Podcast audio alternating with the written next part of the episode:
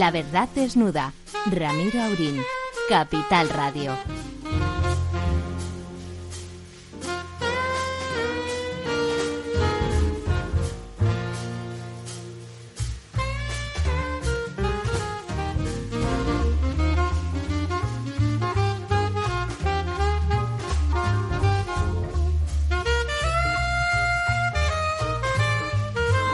Noches, aquí estamos dispuestos a desnudar la verdad un miércoles más. Don Ramón, profesor. Pues muy impresionado, don Ramiro, con las últimas noticias, eso de que a partir del sábado en París toque de queda, no han dicho a qué hora, supongo que será a las nueve o las diez de la noche, y luego en Barcelona, en Cataluña, eh, cerrando toda la hostelería por 15 días, e incluso en Asturias, que la cosa iba muy bien, pues el presidente del Principado ha dicho que si hay que recurrir al estado de alarma, lo hará. O sea, son cosas de gran impacto y Centro Europa está hirviendo en el virus. Don Pelayo al ataque. Tremendo, tremendo. Don Lorenzo, muy buenas noches. Muy buenas noches, don Ramiro y don Ramón. Yo de todas formas creo que tenemos que empezar a, ver también cómo evoluciona la curva de funciones, ¿no? Es decir, en esta historia del COVID yo creo que, estamos empezando a ver que claramente se empieza a saber tratar la enfermedad. Se muere mucha menos gente. Se muere infinitamente menos gente. Infinitamente, infinitamente bueno, menos usted es arquitecto, lo del infinito es un concepto distinto. Tiene, tienes, tienes que ver un poco las curvas, cómo salen y realmente estamos hablando no, nada de que ver, nada que una, ver. absolutamente nada que ver, ¿no? Es decir, es que ahora mismo con un esteroide como es Urbasón y con una aspirina ya están controlando la enfermedad. No, ¿no? un esteroide, no, un corticoide. ¿Un corticoide que es un esteroide? Es un tipo de esteroide. ¿No es un tipo de esteroide? ¿Está usted seguro? el Sí. El Urbasón Bueno, bueno. Es, un, es un esteroide. ¿Se pone usted macizo con el Bueno, Urbasón? es, es otro tipo de esteroide, pero técnicamente lo es, ¿no? Técnicamente, pero sí, un corticoide, un corticoide que evita ese ataque de las citoquinas y, y- y una, y una Mm. aspirina como sustitución de la heparina que evita esos microcoágulos, que es lo que ha estado matando. O sea, yo creo que, que en poco Eh, tiempo es vamos a curioso empezar a ver la enfermedad de otra manera. Es curioso lo del virus, porque en España, que siempre se ha matado poco y mal, el virus, en cambio, tuvo un momento de Álgido. lucidez álgido en la primavera, ¿verdad? Tremendo. Bueno, bromas aparte, eh, tengo que saludar también, aunque no está con nosotros en el estudio, a nuestro primer invitado de hoy. Hay que decirlo, hay trampa, es un buen amigo, aparte de alguien respetado. Don Manuel Trayero, ¿está usted al otro lado del hilo telefónico? Estoy, estoy. Buenas noches. Pues muy buenas noches. Aquí ya, ya nos ha oído, supongo, nos acompaña. Buenas noches. ¿Me oye ahora? Sí, sí, no, te oigo perfectamente. Eh, Ah, vale. Te decía que también te, te están con nosotros, como habrás oído, me imagino, don Ramón Sí. Tamames y don Lorenzo Dávila. Vamos a... Don, don Manuel Trayero es un viejo rockero, ya saben ustedes que los viejos rockeros nunca mueren, es un periodista de raza, de tanta raza que cada vez que cada vez que no que al que le intentaban censurar pues eh, se revelaba y, y podríamos decir que sin causa, pero no es verdad que a uno le intenten censurar es causa suficiente para cualquier cosa, le sobran los motivos, como decía Sabina, y bueno, fue durante muchísimos años el pepito grillo del puyolismo en la vanguardia, hasta que el señor Conde decidió que una subvención es una subvención y que pelillos a la mar o a otro sitio, vaya usted a saber. Eh, don Manuel Trayero tiene una larguísima trayectoria de escritos críticos, siempre críticos, siempre de investigación, siempre bien documentado. Eh, él es un hombre que, que- que se, está a medio camino entre el boxeo y el budismo zen. El budismo zen él a lo mejor no lo sabe, pero sí porque él resiste una especie de permanente, eh, iba a decir, muerte civil a la que le somete el nacionalismo en Cataluña, porque como documenta sus cosas bien y son difícilmente contestables, mm, más allá de sus opiniones, lo que aporta en general en sus escritos son datos, y los datos tienen esa, ese vicio, ese vicio horroroso y de una educación pésima de, ser comprobables y de ser difícilmente refutables. Entonces uno hace como que no ha pasado nada y, y ya está, ¿no? Es una suerte de Fahrenheit 451, pero en versión no hace falta quemar al libro porque nunca existió, ¿no? A pesar de eso, sí que existen los datos, los libros y el último libro de don Manuel Trayero y su compañero de aventuras y andanzas, Josep Guixá, otro periodista de investigación entregado en cuerpo y alma a la tarea de hacerse enemigos entre las malas personas que se dedican a la política, eh, su último libro decía es Pujol, todo era mentira. Lo de todo era mentira a todos eh, los que básicamente digamos que no estamos por la labor del puyolismo, se nos ilumina la cara diciendo ya lo decía yo, pero ¿hasta dónde llega eso? Eso llega, en, según este libro editado en Almuzara, un libro divertido de leer porque no solamente habla de, de, Pujol, básicamente, del primer Pujol, de la familia Pujol, del Avi Florenzi, eh, etcétera, que habla, sino que, como lo contextualiza en su momento histórico, permite una visión sobre la historia de aquellos años, los 30 y los 40 y los 50, enormemente interesante y reveladora.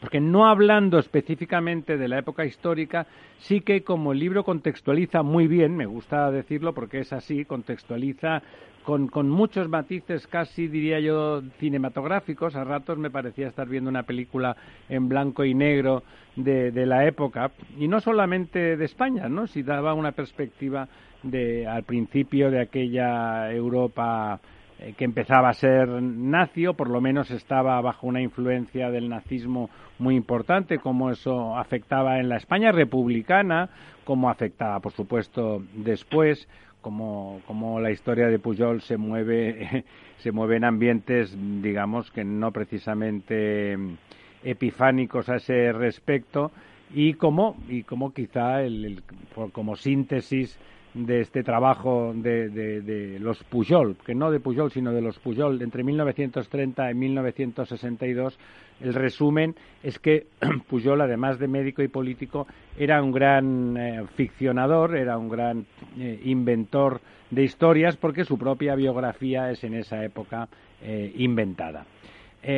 a nuestro don Ramón siempre le reservamos la posibilidad, aparte de decir lo que a él le dé la gana, que es lo que hace y hace bien habitualmente, de presentar biográficamente a nuestros invitados.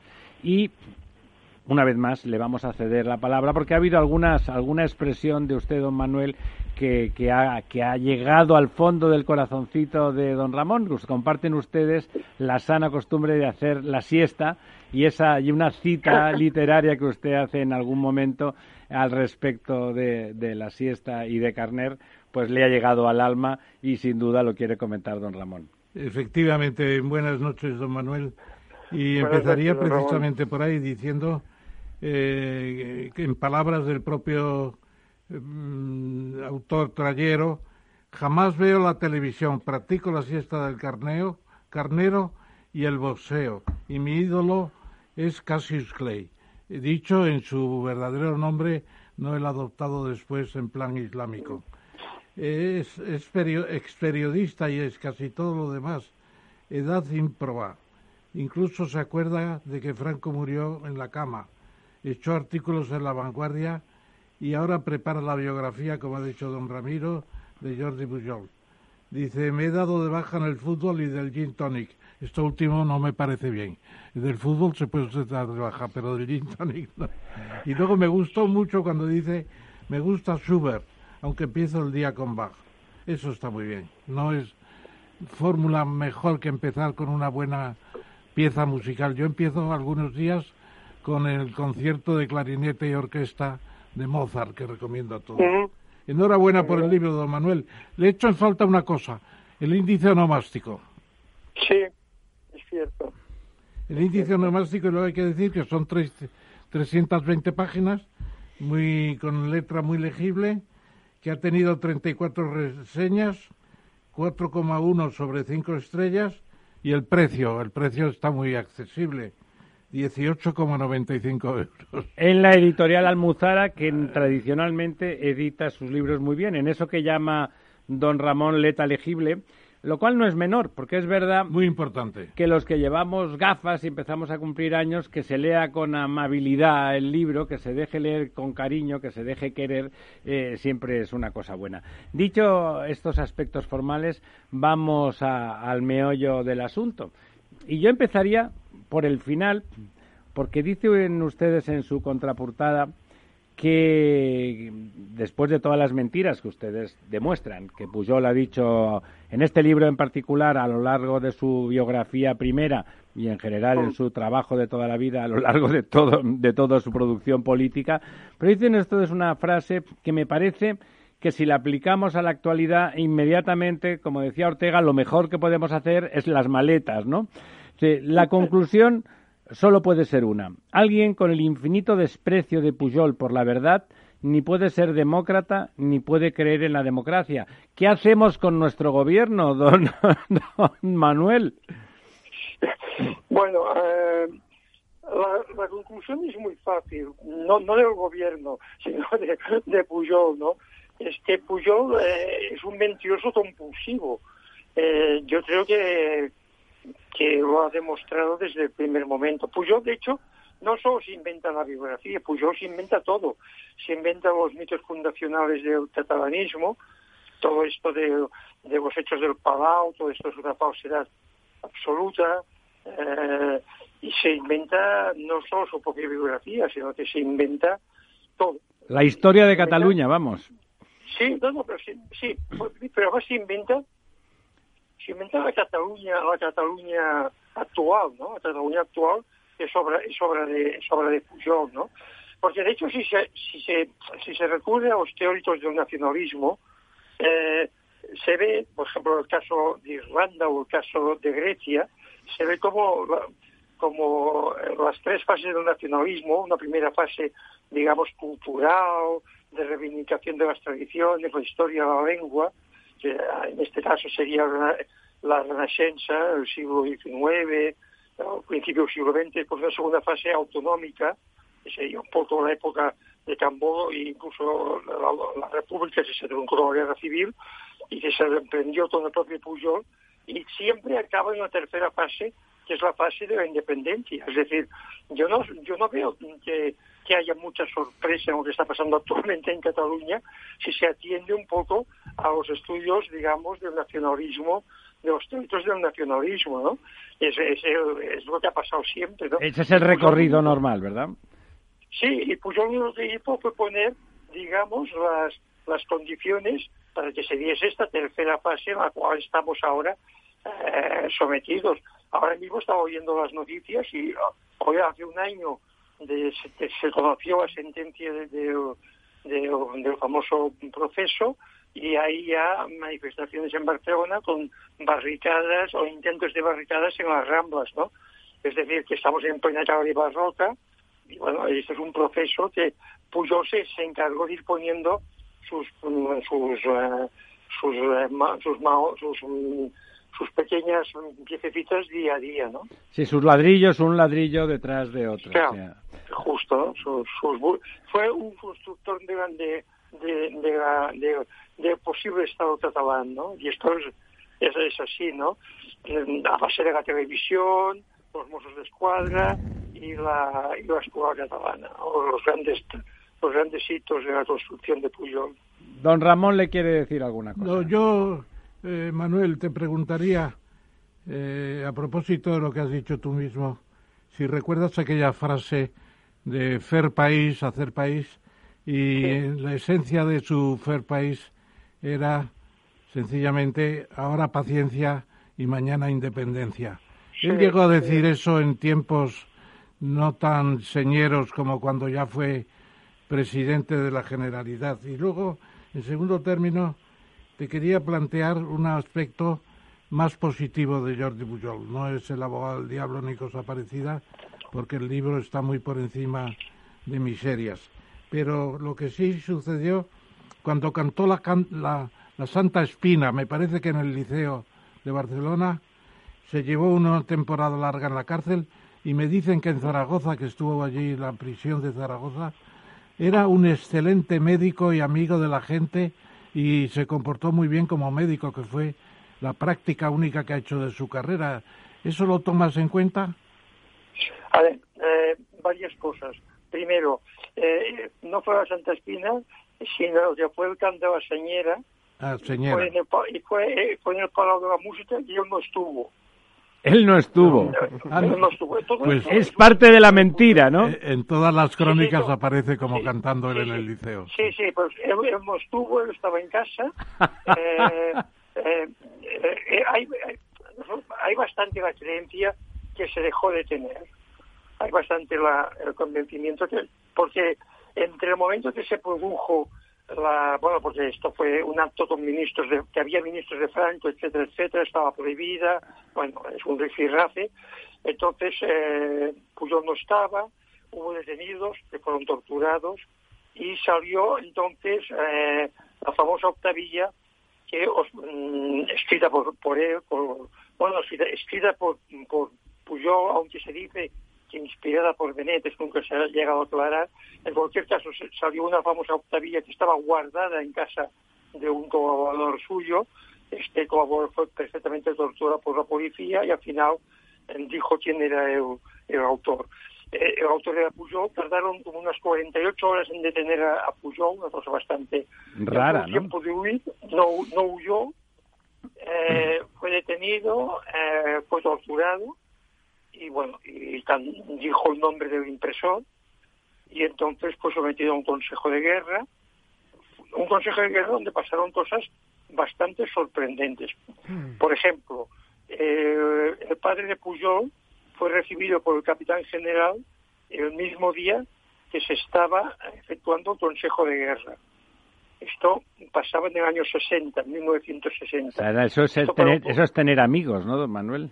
Sí, sí, pero eso en un consejo de guerra no era habitual, digamos, ¿no? En segundo lugar, la sentencia no, no se comunicó, bueno, no fue firme hasta que no se recibió en Madrid. Bueno, no se recibió en Madrid, es decir, hasta que no la recibió Franco.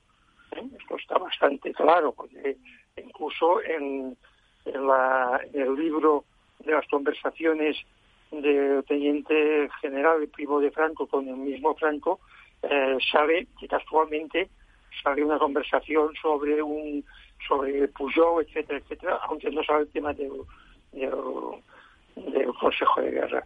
Eh, Pujol fue destinado a una prisión que no le tocaba, porque todos los prisioneros, todos los presos políticos iban a Burgos, no iban a. Por- Zaragoza fue una prisión, era una prisión de, de tránsito.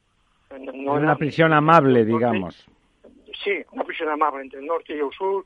Y bueno, yo no sé exactamente mm, si Pujol fue un gran o, pequeño médico, pero mm, vamos, yo preferiría no haber estado en las manos de Pujol como médico, porque el académico, el expediente académico de Pujol como médico en los últimos años de medicina fue realmente muy justo, ¿eh?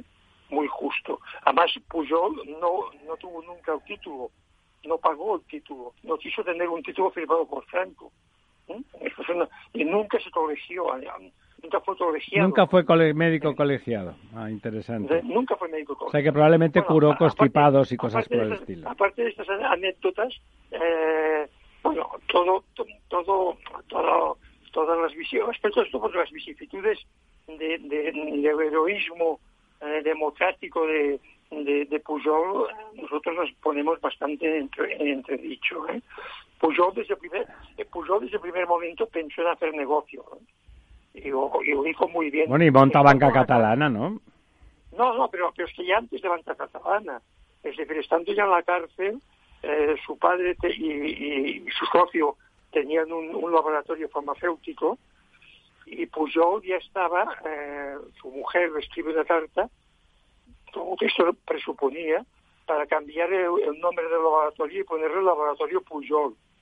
¿Mm? Un pequeño detalle. Y aparte de esto, eh, nosotros hemos descubierto eh, una segunda evasión de divisas, porque hay la primera, una caída en el año 56, que cayeron como 800 españoles que tenían cuentas corrientes, en, cuentas en, en Suiza, en la cual estaba el padre de Pujol. Se llamaba el Tribunal de Delitos Monetarios. En el Instituto Español de Moneda Extranjera, el pero después hay, hay, una segunda caída donde están solo Pujol y está ya eh, su socio judío Tannenbaum, cuando ya han comprado la banca Dolca para convertirla en banca catalana, ¿eh? en el año, con, con Pujol ya en la cárcel, en el año 60, donde hay una segunda caída, de los cogen porque hacen una evasión de divisas a través de Andorra hacia Suiza, porque ellos tienen una tasa de moneda y cambio al final de las Ramblas, donde son los principales clientes, tienen como principales clientes los tipos de clientela bastante conectada. Por una parte, la, la, flota norteamericana cuando recala en el puerto de Barcelona y toda la prostitución del barrio chino, que son, digamos... Eh, que eran tomadoras, eran eh, las, las profesionales eran tomadoras de dólares, claro. Que iban, iban con festas de la compra, repuestas de dólares, a cambiar a esa casa de cambios que era propiedad de los Pujol. ¿no? En aquella época. Y entonces ellos, a, través de Andorra, hacen una, hacen una, hacen una ruta de, de, divisas. Esto ya antes, esto ya paralelamente a la fundación de Banca. O sea, don Manuel, que, que la que la afición, eh, la afición del hijo mayor de los Pujol, que también se llama Jordi, a llevar bolsas de dinero a Andorra viene de antiguo, ¿no? La querencia por Andorra es algo como ya en su ADN. es algo es algo ancestral en la familia. ¿eh? No, no, no, no viene, no, no, y toda la estructura esta familiar, porque, porque Jordi Pujol aparece en las list, en las libretas que Tannenbaum lleva sobre la contabilidad eh, de las cuentas en Suiza. Y Jordi Pujol estando en la cárcel, estando en la cárcel aparece en estas listas, en estas libretas. Como si aparece el padre, etcétera. Y lo peor, o mejor, o más lo más eh, significativo caso es que mientras la policía está haciendo el registro en casa del padre de, de en casa del Florenci, se encuentra con una carta de un catalán que cada mes se compromete a enviar 100 pesetas de donativo para Jordi Pujol que está en la cárcel. Y eso se están manejando millones de pesetas. Don Lorenzo quería comentar algo. A mí, a mí me gustaría hacer dos, dos preguntas. Una es, viendo que tenemos aquí encima del estudio el libro, ¿no? Viendo la portada del título, no, no he tenido el placer de, leerlo, pero eh, hay algo que me llama a, simple vista la atención cuando dice Puyol, todo era mentira, y entre paréntesis 1930, año en el que nace eh, Jordi Puyol, 1962. Bueno, la vida pública empieza a los 30 años, casi como una especie de, de Jesucristo. alegoría, sí, efectivamente, ¿no? En, ese, en esos sucesos del Palau de la Música de 1960, pero el 62, ¿por qué? Primera pregunta. Y déjame hacerte la segunda, y, y, y sobre todo por saber eh, si es parte de la mentira eh, o de la gran confusión. Pero eh, en, en, el momento en el que se está viviendo la transición y se elabora la Constitución, bueno, pues siempre se mencionó que de alguna forma Jordi Puyol se opuso a que Cataluña pudiera tener un sistema similar al concierto vasco. Esto, esto es verdad. Esto, ¿por qué se produce esto? Perdón, la primera pregunta no, no he podido escuchar. no, la, primera, ¿por qué 1962? Eh, ah, como el nacimiento de su vida pública, política, es 1960, ¿no? Pues ¿por qué el 2? ¿no? Es el fin de la cárcel. porque, porque el 62 es cuando sale de la cárcel y lo destinan a Gerona, ¿eh? y entonces, bueno, acabamos acabamos con la salida de la cárcel, ¿no? Pues entonces él se reincorpora ya a Banca Catalana, ya, bueno, ya es otra, ya es otra etapa totalmente distinta. De hecho, eh, la, digamos, hay una previa, uh, hay una previa al canto este de la, de que, lo lleva a la cárcel, que es un año antes cuando hace una, una ficción porque eh, hace creer a la opinión pública catalana que Soga, que era entonces el director de la vanguardia, pronuncia una frase que textualmente diría todos los catalanes son una mierda a raíz de, un, de haber escuchado una prédica en, en, catalán de un cura en una parroquia que por cierto es mi parroquia y, ha sido siempre mi parroquia ¿no? esto es una falsedad absoluta. Este eh, Soga nunca dijo esta frase. Esta frase fue un invento de fundamento de Pujol, eh, bueno, avalado o promovido o, ayudado por Montserrat, por el abad Escarré y por el clero catalanista catalán, ¿no? Y esto provocó un boicot a la vanguardia tremendo eh, y que, bueno, y que el conde de Godó movió cielo y tierra hasta que consiguieron deponer a, a Galinsoga de, de de esto de la de la dirección de la vanguardia. Esta fue la primera gran batalla pública que dio y una vez embalantonados en esto se lanzaron por la segunda por la segunda batalla que era con motivo de la visita de, de, Franco a Barcelona una, una, visita larga, un poco una operación en Cataluña para congratularse con la burguesía catalana ya con vistas un poco a la liberalización, entre comillas, del régimen, con la, con la con vistas al mercado común entonces, etcétera, etcétera, ¿no? Los años 60, ¿no? Un poco. Entonces, y el plan de estabilización, que son... Eh, los tecnócratas, los, etcétera, los, algo todos muchísimo mejor que, yo. Entonces, eh, la segunda cuestión, a ver, eh, siempre Pujol ha ido diciendo que le negaron que que eh, negar la posibilidad de tener el concierto vasco, que yo siempre había, o algo similar al concierto vasco, que yo siempre lo había reclamado, etcétera, etcétera. Yo creo que siempre lo había pedido con la boca pequeña, porque Puyol tenía auténtico pánico a tener una posibilidad de, de, tener que, que, que tener impuestos, que que ah, gestionar impuestos. Que tener que gestionar esto impuestos. Para, esto para Pujol era, era, era imposible, no, no, no entraba en su cabeza. Él quería, una, una, él quería un gobierno autónomo amable. ¿eh? subvencionado, sí. Justamente, ¿no? que el gobierno de Madrid fuera el malo de la película y él fuese el, guapo y el bonito de la película. Y no entraba en la mentalidad de Pujol tener que recaudar impuestos. ¿eh? Era era, eh, ahí, si me permites, Manuel, yo haría una precisión porque eh, conozco el tema porque en mi libro A dónde vas Cataluña lo comento y además lo comenté con los tres eh, padres de la Constitución que vivían entonces. Oh. murió Pedro José Pedro Pérez Llorca, pero quedan Miguel Herrero, y queda también Miquel Roca. Y los tres me dijeron que Suárez había ofrecido a Puyol el convenio vasco y que Puyol eh, no se sabe muy bien qué dijo, pero Roca dijo que no, que eso era una antiguaya, que Cataluña estaba muy integrada en España y que lo y además en cierto modo Roca era el representante de los vascos que no tenían presencia en la Comisión Constitucional nada más que la de Roca. O sea, y luego él se ha arrepentido mucho de no haber conseguido, el, de no haber tenido el, concierto vasco. ¿Decís algo de eso en el libro? No, no, no porque acabamos en el 62, no decimos nada de esto porque acabamos en posterior, el 62. Claro. Lo que sí es cierto... El segundo tomo saldrá. Porque sí es cierto es que durante el estatuto eh, se hubieron eh, ponentes, por ejemplo, Maciel Lavedra eh, pidió eh, el estatuto, pidió el, reclamó el concierto vasco, pero ya era otro marco, ya era otro marco jurídico y otras circunstancias.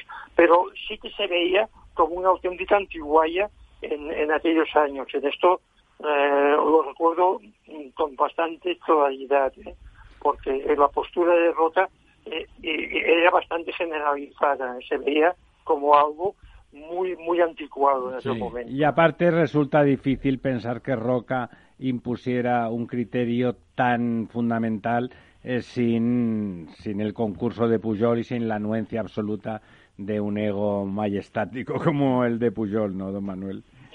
Sí, sí, sí, aunque había hasta la, hasta la famosa crisis en que precisamente Pujol, Pujol Roca saltó del partido porque mm, Pujol puso a su hijo, a Jordi, a Jordi Pujol Ferrusola, al frente de, las finanzas. A hacer cajas, sí.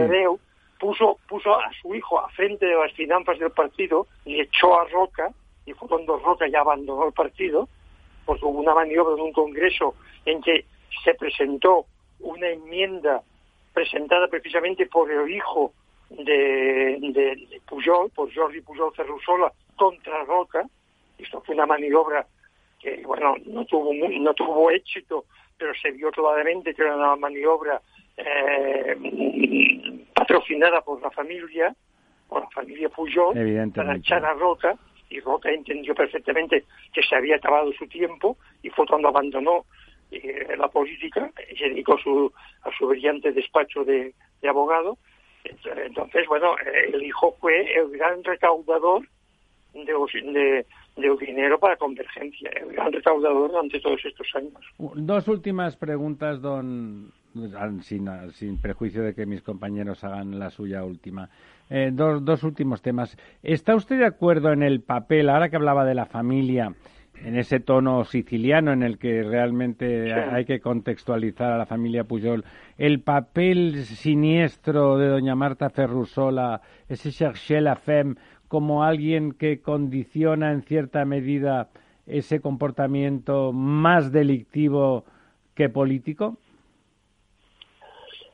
Pues la verdad es que, mm, es decir, mm, tenía, tenía fama de mala, pero ya de mala, digamos, de jovencita, tenía vocación de muy mala.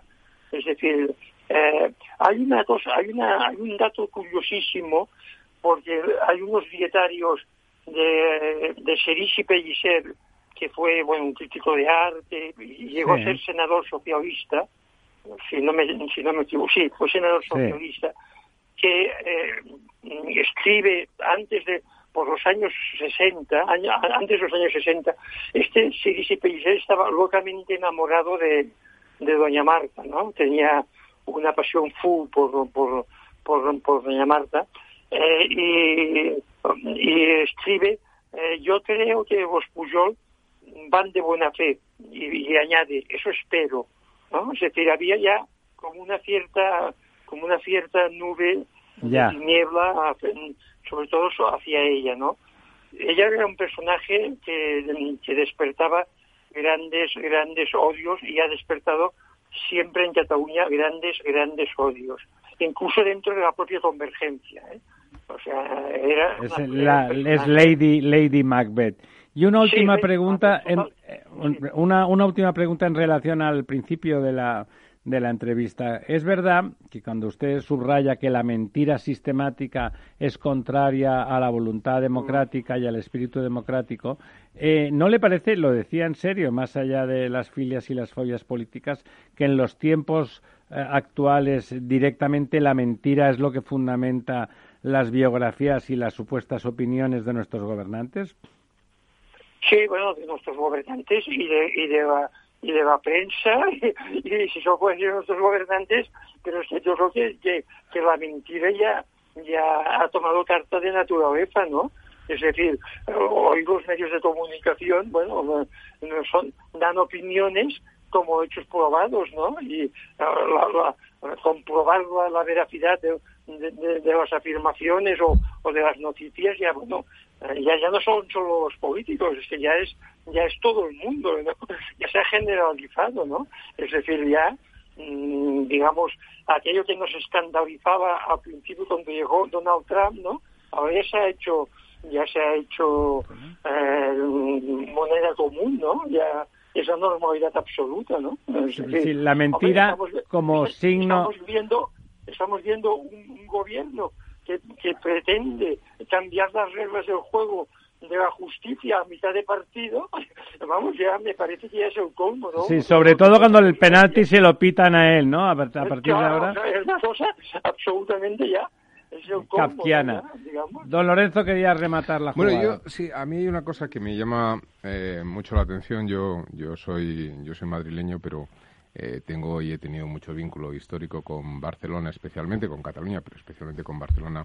Y en torno a los nacionalismos en España, eh, pensando un poco en el nacionalismo vasco, esa vinculación hacia una orden religiosa como los jesuitas, en el caso catalán, eh, llama muchísimo la atención, antes lo, has mencionado, eh, Manuel, que es eh, los benedictinos de Montserrat, efectivamente. No, tanto como orden, sino casi como, como centro de poder. Como clúster. que ha tenido una importancia vital en, en, todo el proceso, no solamente independentista, sino en la realidad catalana eh, de poder catalán en los últimos 40 años. ¿Esto es un nuevo libro? ¿Hay, hay un proceso de verdad? ¿Hay un, hay, hay un digamos, una, un interés de investigación en qué, qué, qué, ha supuesto este... El papel de Montserrat en la política catalana, ¿no? Ha sido impresionante, ¿no? Sí, pero, pero esto, esto es bastante, frecuente, bastante más frecuente de lo que nos pensamos. Pensemos en, en Polonia, por ejemplo. Cracovia, la importancia que tuvo en todo el movimiento de solidaridad eh, de, los sindicatos y del cambio político en, Polonia y el propio Papa. Es decir, los monasterios no son una cosa de, la Edad Media, ¿eh? han jugado un papel muy determinante en muchos en muchos lugares en muchos lugares europeos. El, papel que ha jugado la Iglesia Católica en Irlanda ha sido determinante, es decir, no el nacionalismo siempre es, no el papel, ha sido el papel, de, el papel de Montserrat ha sido determinante porque ha sido el contrapeso a eh, Montserrat es, digamos, es el, nacionalismo del interior de Cataluña versus el nacionalismo del litoral. Hay un libro muy, muy, muy curioso de, ahora no tengo, no, me acuerdo exactamente el título ni el autor, pero es un libro de un, de un capuchino que contrapone Montserrat a la Virgen de la, de la Merced de Barcelona. Es decir, sí, sí, pero, pero, pero es un libro muy, muy curioso porque en el fondo plantea esta dicotomía entre eh, la Cataluña interior casvista ¿eh? y, el, y, el, y, el, litoral. Más eh, cosmopolita, ¿verdad? No, y republicano federal, etcétera. Y es un poco el mapa, el mapa eh, sigue siendo. de la Cataluña la Cataluña independentista actual, la Cataluña está vacía, ¿eh? que gracias a esta ley, esta ley eh, que somos la única comunidad autónoma española que no tenemos una ley electoral propia, que todavía nos estamos eh, funcionando por la ley electoral, eh, bueno, por la primera ley electoral, mm, entonces, claro, esta ley que está... Mm, prima, prima los, las Españas vacías, sí, sí las zonas vacías, ¿no? y eso, es muy curioso porque estas dos vírgenes contrapuestas, digamos, la, del litoral, la, Virgen de la Merced contra la Virgen de Montserrat, ha sido una, una, una, dicotomía que ha sido muy, muy presente. es un relato... es un relato iconológico realmente, es un relato iconológico. Sí, sí, pero, pero, pero, además, pero además muy vivo, ¿eh? O sea, por ejemplo, ahora ahora está pasando un, un poco lo mismo. Mientras, mientras el abad de Montserrat va a visitar a los presos políticos, el arzobispo de Barcelona y cardenal y presidente de la conferencia episcopal, bueno, sale diciendo que España es una democracia y que él no visita a los presos, vamos. Una cosa normal, digamos, una cosa normal. Sí, así que estamos, estamos un poco manteniendo esta esta bicifalia ¿no? de la Iglesia catalana. Don Manuel, ¿sabe qué vamos a hacer? Se nos ha pasado tres cuartos de hora en un plis plas.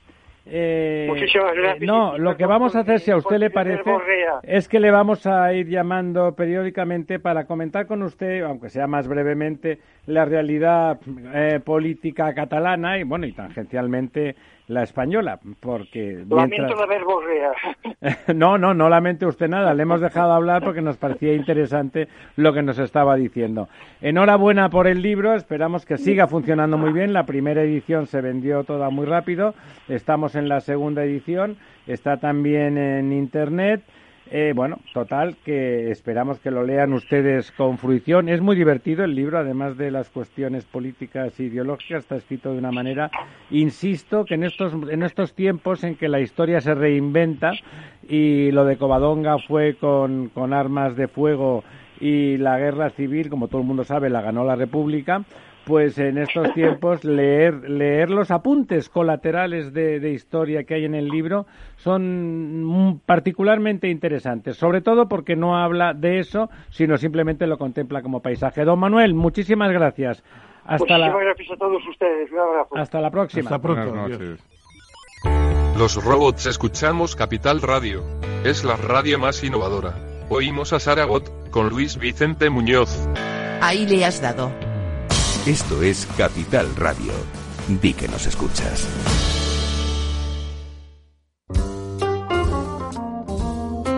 La verdad desnuda con Ramiro Aurín.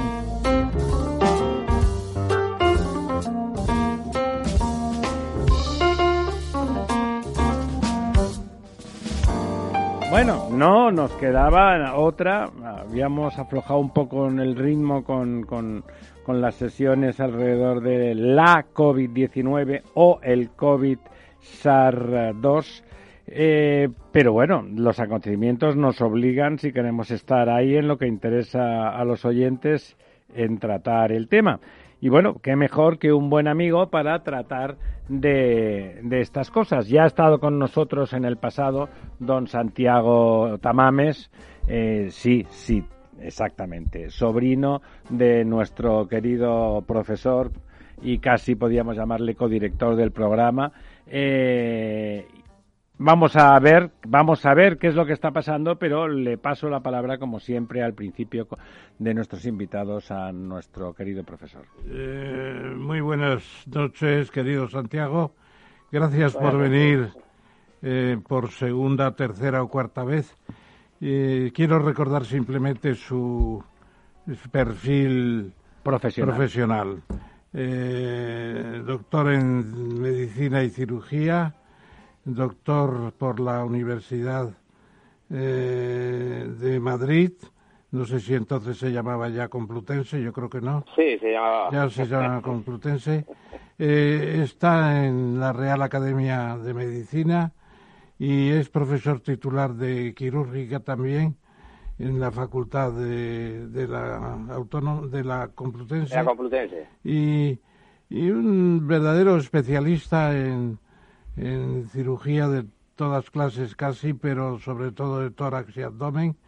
Y sobre todo ha seguido la, la pandemia muy de cerca como, como titular de, de casi la dirección, yo diría, de todo un hospital que es eh, La Milagrosa, que tiene una gran tradición en España. Y le preguntaríamos en un día en que se declara el estado de sitio casi en París, toque de queda, en Cataluña se cierra toda la hostelería, e incluso Asturias. Que la que queda, don Ramón. Asturias que, parecía que iba bien, pues resulta que está pensando en el estado de alarma. ¿Cómo ve el doctor Tamames la evolución de esta situación en Europa, en el mundo y en España sobre todo? Bueno, pues eh, la veo que estamos entrando en la segunda oleada, eh, como entró en su momento China, y que esa segunda oleada, eh, pues eh, si me preguntáis, la última entrevista que tuvimos, que fue a primeros de mayo, y estamos a, a, día 14 de, octubre, pues eh, las cifras que teníamos en aquel entonces eh, ya habíamos pasado el pico. El pico lo tuvimos el 30 de marzo con casi 17.000 pacientes en la Comunidad de Madrid, estoy hablando, y ahora estamos en 2.800, eh, perdón, y, y, ahora eh, estamos eh, comparándolo en 2.800. Pero sí es verdad que ahora en esta segunda oleada, si empezamos a registrar desde el 4 de agosto como fecha de partida en la Comunidad de Madrid, pues estamos en unas cifras similares, es decir, en aquel entonces estábamos bajando del pico y ahora estamos eh, subiendo lentamente en una fase ascendente muy lenta que nos permite maniobrar con cierto margen de seguridad y eh, esto está eh, claramente eh, evidenciado, claramente en relación con la fase que hemos tenido de relajamiento durante el mes, los meses de verano, en los cuales pues nos hemos creído que esto no iba a volver y hemos bajado muchísimo la guardia. Y estamos pagando pues el, haber descuidado lo que teníamos que haber cuidado y bueno pues así nos luce. Está pasando en toda Europa no por eso don Santiago. Eh, claro está pasando pues desgraciadamente pues parece que es que hay no sé yo es que entiendo que si eh, la mascarilla si te dicen oye que para evitar esto ponte una mascarilla y lávate las manos con agua y con jabón y usa el, el gel alcohólico y, y, no, y, posiblemente te libres o, lo vayas a padecer de una forma muy somera, eh, parece mentira que una cosa tan sencilla que se puede evitar de una forma tan tan facilona, pues parece que es que eh, eh, eh, los de Lisboa van sin mascarilla y qué chulos somos. Y bueno, pues dices, pues vale, pues ya agarraros que vendrán las curvas. Esto no hay más que dejarlo evolucionar. Y en el momento en que lo dejas evolucionar, pues vuelve porque la gente se confía y, salen a las terrazas y salen a, a, las litronas y, y, la juventud pues parece que con ellos no va y yo pues durante el verano he sentido una sensación de frustración total viendo eh, pues lo que no me hubiera gustado ver que era que la gente pues se iba de vacaciones se olvidaba de lo que habíamos pasado se olvidaba de todo y ahora pues estamos volviendo a ha dicho usted una cosa muy, muy simple que quiero subrayar. don Santiago eh, ha dicho usted una cosa muy es que merece la pena. Como usted es un médico eh, premium, o sea, es un profesional sanitario, por lo cual sus opiniones al respecto eh, son pues, más solventes que las de la inmensa mayoría. Ha dicho usted que si uno se pone una simple mascarilla de forma sistemática, por supuesto, y tiene la buena costumbre de lavarse las manos mucho y ponerse hidrogel alcohólico cada vez que cambia de entorno físico, las posibilidades de que el COVID te afecte severamente son muy, muy bajas mínimas. Eso usted lo cree a pies juntillas desde una perspectiva profesional, ¿no? Desde el punto de vista de que yo he operado pacientes afectados de COVID en la primera oleada y, con complicaciones muy serias, como son perforaciones de colon eh, secundarias al tratamiento, con, concretamente con el toxicilzumab.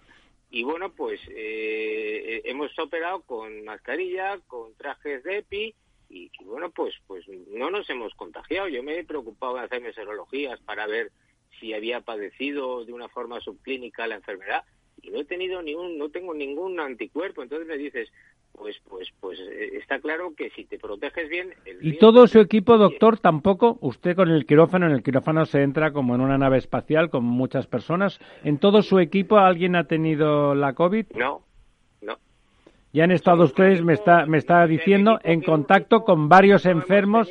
Y llevamos, pues eh, le voy a decir, don, don Ramiro, eh, llevamos operados desde el 15 de abril que retomé mi actividad quirúrgica, eh, pues llevo operados cerca de casi 400 pacientes de patologías, pues desde una simple hernia a patologías cancerosas.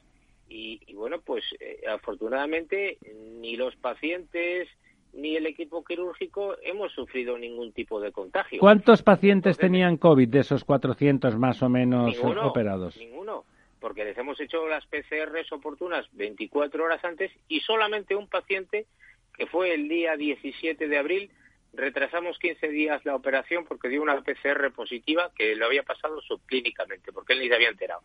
Entonces me dices, pues hombre, de 400 pacientes que he operado en el Hospital de Vitas de la Milagrosa y de Pardo de Arabaque, y resulta que, que, solamente uno me ha dado positivo y a los 15 días ya era negativo, pues entiendo que, que si te proteges, si guardas eh, una, o sea, si hacemos, vamos a hacer, ponte la mascarilla, lávate las manos, ponte gel hidro, eh, eh, hidroalcohólico y a toda la población un screening de PCR o ahora mucho más fácil, el test del antígeno y, y, y salimos de dudas enseguida, que además el test del antígeno es barato y en 15 minutos tenemos el resultado. Entonces, no creo que haya que, que, que, rasgarse más las ventiduras ni pensar más nada más que que hay que hacer eso. Hay que hacer lo que hay que hacer, ¿no?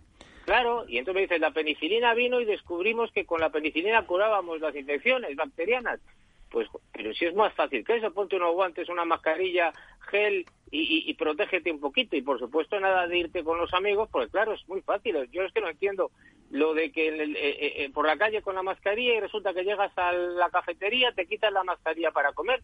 Pues entonces estás dependiendo ya de, que el camarero o la señora o la, persona que te atiende pues lleva la mascarilla, pero ya has bajado a la mitad la probabilidad de contagio. Entonces ya te puedes contagiar más fácilmente. Por lo tanto, contra más te protejas, más fácil proteges, te proteges tú y proteges al... Una última, una última pregunta, don Santiago, antes de pasarle los trastos a, a mis compañeros para que hagan los quites correspondientes. Usted justamente que está en una actividad exigente de tiempo, de espacio y de, y de medios, como es la cirugía, es quizá o quizá la, la, más exigente en ese sentido de las actividades médicas, eh, están notando, se está notando en los otros enfermos, en los que no tienen COVID, la, en, en esta segunda ola, la, una presión comparable a la que tuvieron por, por, por, por dejación, porque no se podía atender a los, a los enfermos de no COVID,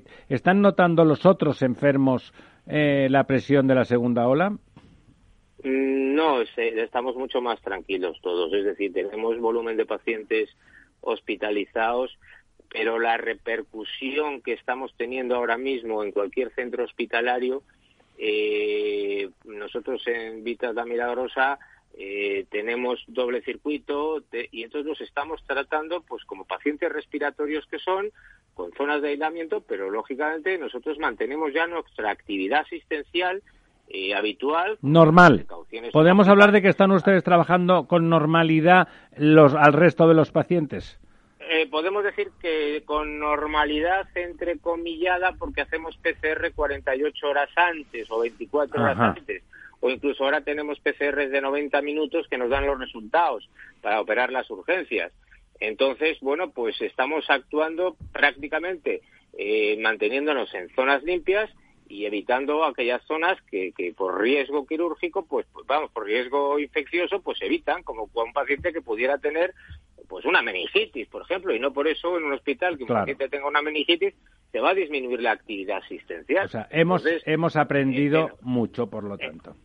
Hemos aprendido mucho, sí, sí, por supuesto que sí, pero que y la actuación ahora es otra, tanto a nivel médico como, pero, pero sí es verdad que, que a nivel calle la gente aún no se da por enterada. Y, y, es una pena porque estamos más pendientes de lo que dice el gobierno de lo que la economía, vamos a ver, si lo primero que tenemos que es un tema sanitario, hay que tratarlo como tal, y luego ya todo lo demás vendrá por añadidura, pero lo primero es la sanidad, la salud de las personas, si, si, si la antigua canción de salud, dinero y amor. Salud, dinero y amor. En ese, y en ese orden, ¿verdad? En ese orden. Don Lorenzo, don Santiago para usted. Sí, hola, buenas noches. Eh, buenas noches, don Lorenzo. Mira, yo, yo me gustaría preguntar, porque, eh, bueno, eh, durante los primeros meses del coronavirus, me estoy refiriendo a los meses de marzo, abril, los meses duros eh, en España, yo recuerdo que había una demanda creciente de, respiradores. Eh, se consideraba que el coronavirus o la COVID-19 era una neumonía. De hecho, hubo un, momento que se llamó la neumonía Provocaba de, neumonía bilateral. Sí, pero que se llegó a llamar neumonía de Wuhan cuando arrancó en el mes de marzo, abril y que bueno pues se trataba con esta especie de respiradores y demás cuando al final pues se ha descubierto que, bueno pues parece ser que, que lo que produce esas deficiencias de oxígeno pues son pequeñas eh, eh, coágulos que se producen en los pulmones y que, y que impiden eh, la, captación de, de oxígeno ¿no? por parte del organismo. Eh, claro, esto, esto hace que yo estoy pensando, por comparación, yo he vivido unos años en Irlanda, el sistema sanitario en Irlanda es realmente malo, muy deficiente en comparación con el sistema eh, sanitario en España, me refiero a los sistemas públicos.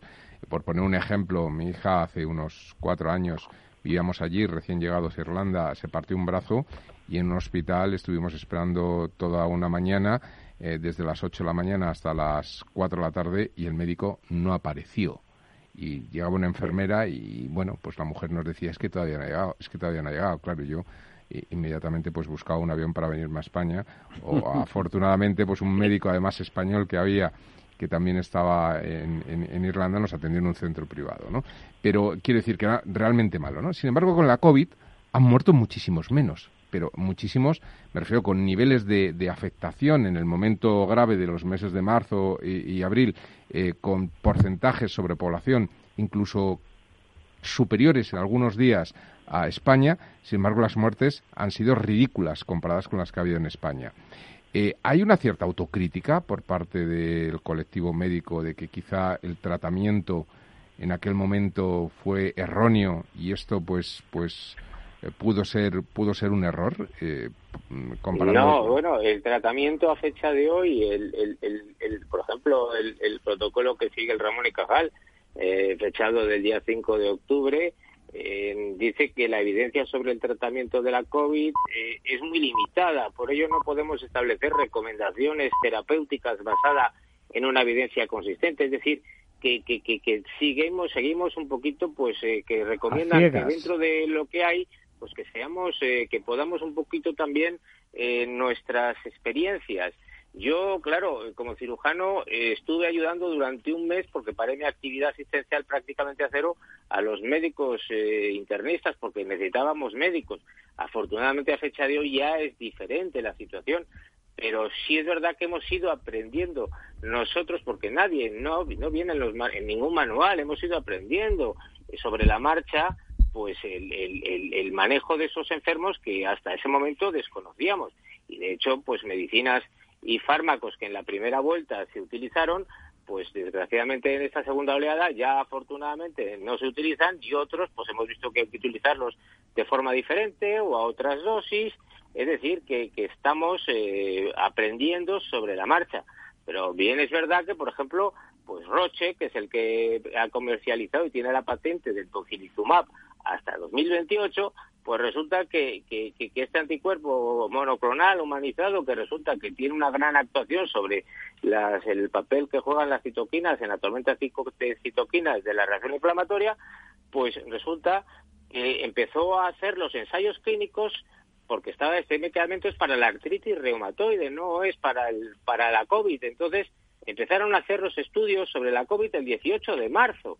Es decir, empezaron los ensayos clínicos al mismo tiempo que la pandemia. Entonces, lo que, lo que quiero decir con esto es que hemos empezado a, aprender sobre la marcha. Y, claro, aprender sobre la marcha con, un, con ese gradiente de pacientes que venían a los hospitales, que era, de verdad, eh, es decir, era impactante, que no paraban de llegar las urgencias, que veías que aquello se colapsaba y que no dábamos abasto y por muchos médicos que estuviéramos ahí y ahora mismo pues afortunadamente el tratamiento es otro y, y, la evolución de la enfermedad es, quizás pues más eh, más benigna. Más benigna podríamos más benigna bueno dentro de que se sigue muriendo la gente pero sí es verdad que estamos teniendo una evolución un poquitín más benigna o bien que nosotros hemos aprendido aquello que antes no sabíamos pero bueno también es verdad que aquello aquel pico que tuvimos en marzo a finales afortunadamente no lo hemos tenido porque eso nos desbordaría de nuevo otra vez. Es decir, afortunadamente esta segunda oleada, pues vamos de una forma. La última pregunta para don Ramón. Muy sencilla, muy sencilla. Eh, yo estoy viendo que no se habla tanto de las vacunas como se hablaba hace un par de meses. Bueno, están fallando además. Y bueno, ahí voy, ahí voy precisamente. Porque después del episodio de AstraZeneca, que tuvo que interrumpir unas semanas sus investigaciones pendiente de un fallo en un paciente. Ahora viene también Johnson Johnson. Creo que ha tenido también un problema. Entonces, he oído yo por ahí a un médico amigo mío que eso de las vacunas, en el momento en que las tengamos, hay que pensar, ¿me la pongo o no me la pongo? ¿Qué opina usted, doctor? Pues vamos a ver. Eh, Primero, ¿por qué están fallando? Y segundo, ¿qué pasa con los con los médicos que dicen que no se ponen la vacuna? vamos a ver, el primer consejo, la vacuna de la gripe hay que ponérsela, eso siempre, y vamos, eso no hay que discutirlo, porque hay que prevenir la gripe. Segundo, eh, la gripe estacional. Segundo, las mascarillas van a hacer que quizás la gripe este año sea mucho más benigna porque no vamos a tener tanto riesgo de contagiar. Desde el punto de vista de las vacunas, estamos yendo a una velocidad brutal en la evolución y desarrollo de las vacunas, pero es que eso no es lo habitual. Eso no es lo normal, ¿no? Claro, entonces van a aparecer fallos y aunque nos la prometíamos en un principio eh, muy felices, pues las cosas van más despacio de lo que queríamos.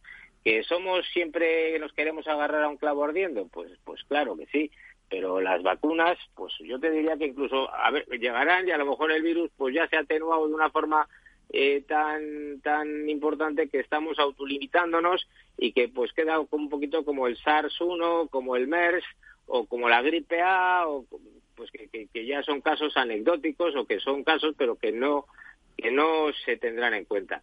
Por lo tanto, yo creo que, que, que por ahora las vacunas, pues nos debemos olvidar de ellas, porque no solamente es que den con la vacuna adecuada, es que luego se comercialice, es que luego podamos acceder a ella.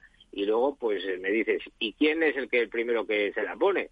y ahí pues habría mucho que hablar y claro pues pues habría que testarlas mucho es decir yo creo que esto es cuestión de tiempo el que una vacuna cuando salga salga y salga bien y sea correcta y, y, claro, vacunarte para tener tres meses de inmunidad, pues yo no sé hasta qué punto Francamente, puede merecernos la pena. Entonces, claro, pues bien, es una carrera que están ahí.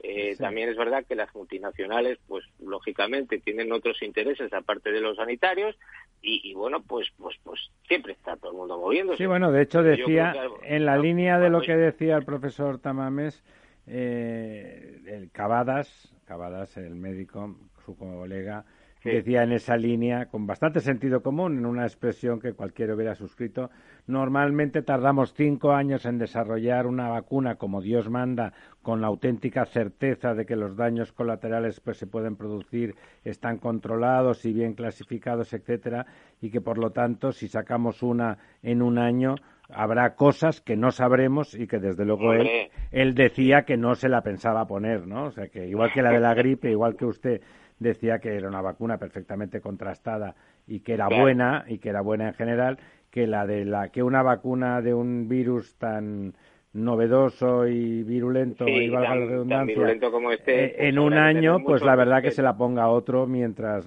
mientras él decía yo por lo menos yo está usted de acuerdo no no yo no me la pondría yo no sería de los primeros. Eso lo tengo muy claro porque hay que esperar y ver que eso es eh, o sea no no no porque la infección, yo he vivido gente con la COVID y, son enfermedades muy severas, con muchas complicaciones sobreañadidas y mira, no, no poca broma, ¿verdad? o sea, no, no se trata de, esto no es un juego, son enfermedades muy serias. Esta SARS-CoV-2 es una, eh, un virus muy, muy agresivo, muy potente, que lesiona muchos órganos y sistemas y no se anda de tratar jugando. Se intenta, yo intentaría si te dicen es que la solución está en tu mano, en lavártelas, está en tu, en tu cara, ponte una mascarilla, intenta un poquito el contacto social, que, que, no pasa nada, que porque estés Ahora resulta que tenemos que tener el contacto social cuando antes te sentabas en un restaurante veías a toda la gente chateando con los WhatsApps y los móviles y ahora sin embargo no, ahora tenemos que salir Ahora hay que hablar y abrazarse. Exacto, es que yo es que no, o sea, son contrasentidos que no los entiendo. Sí, sí, no, bueno, somos un país, somos un país muy complicado somos un país muy complicado. Y a, mi, gobierno me remito, o sea, estamos... Y además, tanto tiempo hablando de la comisión de expertos del gobierno y luego se quiere identificar a los personajes y dice, no, no existe. No, no existe, no, existe. hay una comisión. Pero lo mejor no es eso, lo mejor es que a la gente le ha importado un bledo. O sea, había una comisión de expertos que tomaban las decisiones y a los españoles, bueno, con Sí, no, la gente va a lo suyo. Es un penalti mal picado en un partido de esos de fútbol. Don Santiago, las ocho minutos, casi nueve pasan de las once. Muchísimas gracias por estar con nosotros. Muchísimas gracias a vosotros. Un placer, como siempre. Volveremos, volveremos a llamarle. Espero que la próxima vez para que certifique usted que esto ya está muerto y enterrado. Me refiero al virus, por supuesto. Sí. Un abrazo. Pues muchísimas gracias a todos. Muchas gracias.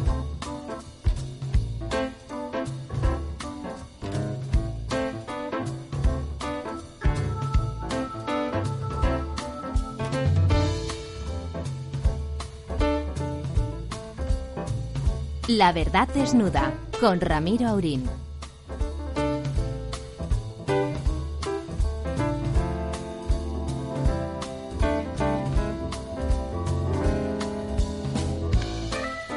Aquí estamos de nuevo a, Matacaballo. Tenemos hoy una colección de excelentes invitados, amigos casi todos, eh, que ya han estado con nosotros y que volverán a estar con nosotros en los próximos meses. El siguiente, don Jorge Cortina, ¿qué tal, don Jorge? Hola, buenas noches, ¿qué tal? Don Jorge, como no sé si recuerdan ustedes, es un especialista notable en, energía eólica, energía eh, alternativa en general, fue tuvo una alta responsabilidad en Gamesa, una empresa fundamental en el desarrollo de la energía eólica no solamente en España, sino también en Europa. Eh, fue tuvo un alto cargo, fue director general usted en, en energía en el, en el Ministerio de Industria. Eh, bueno, ya está con nosotros en alguna ocasión tiene publicaciones al respecto. Y en estos tiempos en que se está hablando por un lado del plan, en mi opinión mal llamado plan porque no hay ni un euro en la descripción de ese plan del cambio de adaptación al cambio climático, donde desde luego las energías alternativas tienen un papel superlativo.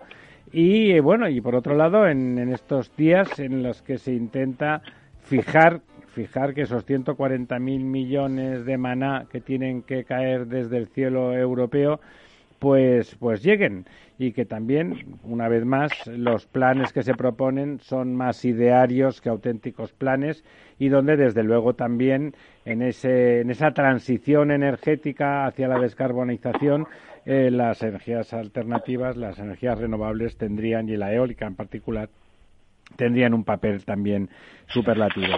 Le paso la palabra a don Ramón para que inicie la ronda con nuestro invitado. Muchas gracias. Ya la presentación está hecha. Está muy clara la capacidad de nuestro invitado de hoy, don Jorge. Mucho gusto en que estés con nosotros esta noche. Y yo te preguntaría, como primera cosa, eh, en la transición ecológica es fácil en un país como España cerrar las minas de carbón eh, previamente o después, según cerrar las centrales térmicas de carbón, hacer un plan de cierre de, de las eh, centrales eh, nucleares, no por razones ya, digamos, ideológicas, casi como en el pasado, sino porque están muy envejecidas y necesitarían grandes inversiones para mantenerlas, etcétera.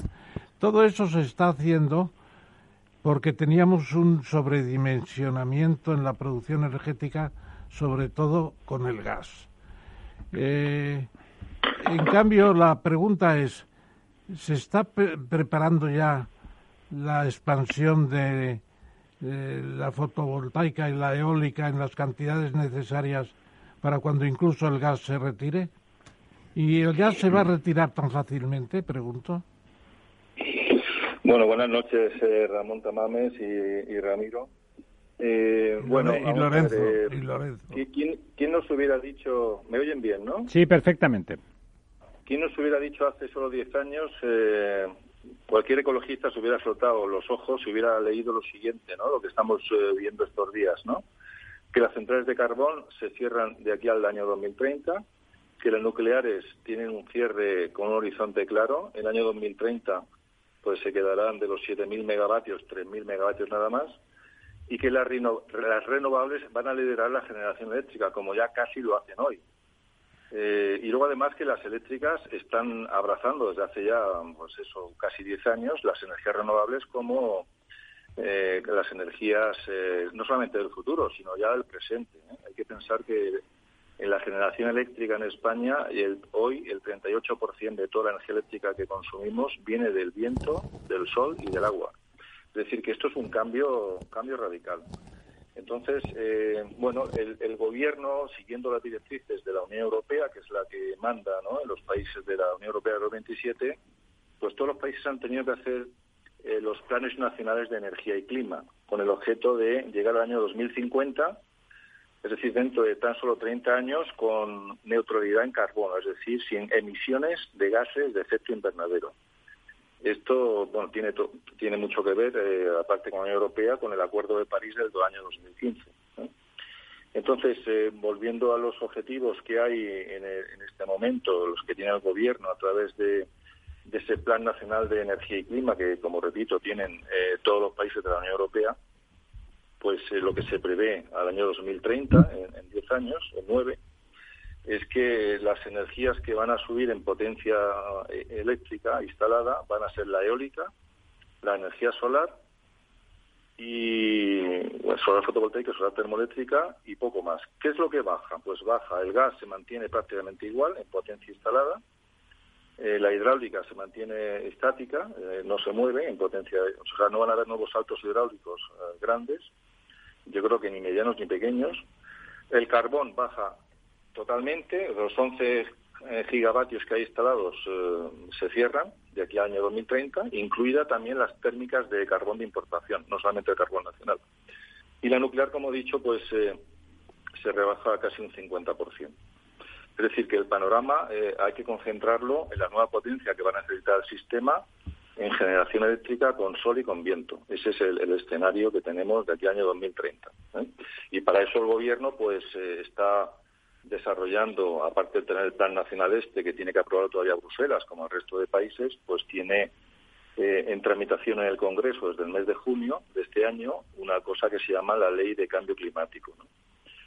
y luego hay un plan también de, digamos, de, de, que esta transición energética hacia una, hacia una economía descarbonizada, pues tiene también una cosa que se llama eh, un plan de, digamos, de que sea este cambio climático que sea justo, que sea socialmente inclusivo y que no distorsione ni genere desigualdades más de las que estamos viendo hemos visto los últimos meses con las subidas de precios de combustibles fósiles en países como Francia, recordemos las chaquetas amarillas, en España en el campo, los tractores que hubo antes, enero, febrero, antes del coronavirus, y también en, otros países latinoamericanos como Colombia, etcétera. Y yo te pregunto entonces una cuestión en, relación con lo que decía Ramiro hace un momento, que no veía números. Claro, eh, los números no aparecen tan claramente como en otras inversiones porque prácticamente no hay inversiones públicas. El INI ya no existe, la SEPI no tiene entidades generadoras de electricidad, todo es Iberdrola, Endesa y las otras dos o tres empresas eléctricas que más que planes de inversión lo que tienen son compromisos de pasar de gigavatios Don Ramón, planes de inversión, una planta fotovoltaica vale su son dinero. Privados, ¿eh? Son privados, son privados. Eso claro, es cierto. por eso, por eso el Estado no tiene que poner las cifras. Están en el plan general, están las cifras, pero no se habla tanto de las cifras porque lo que están en marcha son las subastas de creación de, sí, se prima, se prima que sean las renovables, pero, claro. pero que es una inversión ya privada totalmente, totalmente. claro. ¿No es así? Bueno, lo que contempla el Plan Nacional de Energía y Clima en el horizonte 2030, así que hay unos números, hay una evaluación de las inversiones que se van a movilizar. Se habla de 250.000 millones de euros de aquí al año 2030, de los cuales el 80%, como bien dice Ramón, va a ser sector privado. El 20% es la estimación del sector público. ¿Qué, va a ser este sector público? Pues, eh, en fin, fundamentalmente van a ser el crecimiento de las redes eléctricas para conectar los parques eólicos y las centrales fotovoltaicas nuevas que se van a conectar a la red. Para eso hace falta que Red Eléctrica de España, que no es estrictamente una empresa pública, si no recuerdo mal, pues es un consorcio, es mixta, mixta. ¿Perdón? Que es un consorcio mixto, sí. Es mixto, Estado privado. El Estado a través de la SEPI tiene ahí un, creo que si no recuerdo mal, es entre un 10 y un 15%.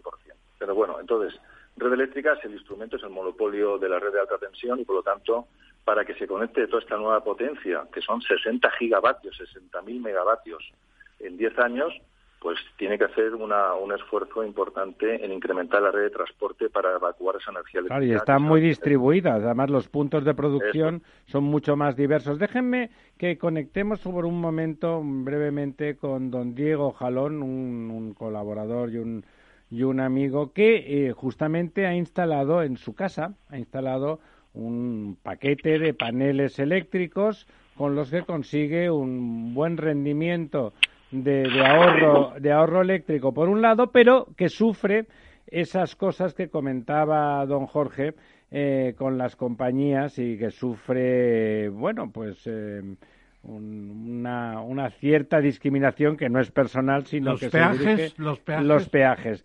Don Diego, ¿está usted ahí al aparato? Sí, buenas noches. Ramiro, ¿cómo estáis? Cuéntenos usted brevemente su experiencia como usuario de la energía solar.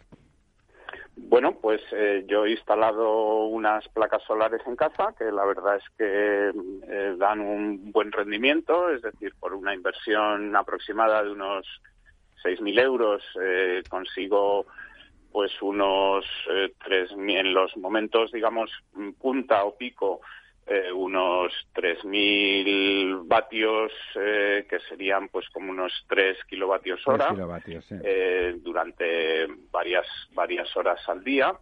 Eh, esto sí se combina con, con las tarifas digamos que tienen las compañías eléctricas las tarifas nocturnas que hacen que la energía digamos durante las horas del día sea eh, más cara y mucho más barata por la noche, es decir, que mientras las placas solares están funcionando, eh, es cuando pagas la energía más cara, porque es cuando menos la utilizas, y cuando no funcionan las placas solares, que es por la noche, es cuando pagas la energía más barata, pues el ahorro de la factura de la luz viene a ser entre un 40, incluso hay veces o meses en los que puede llegar al 50% de, de la factura y eh, también el hecho de tener las placas solares te permite eh, reducir la potencia contratada, que es un, digamos, un coste fijo, que es una parte importante de la factura, en la que también eh, ahorras bastante, ¿no?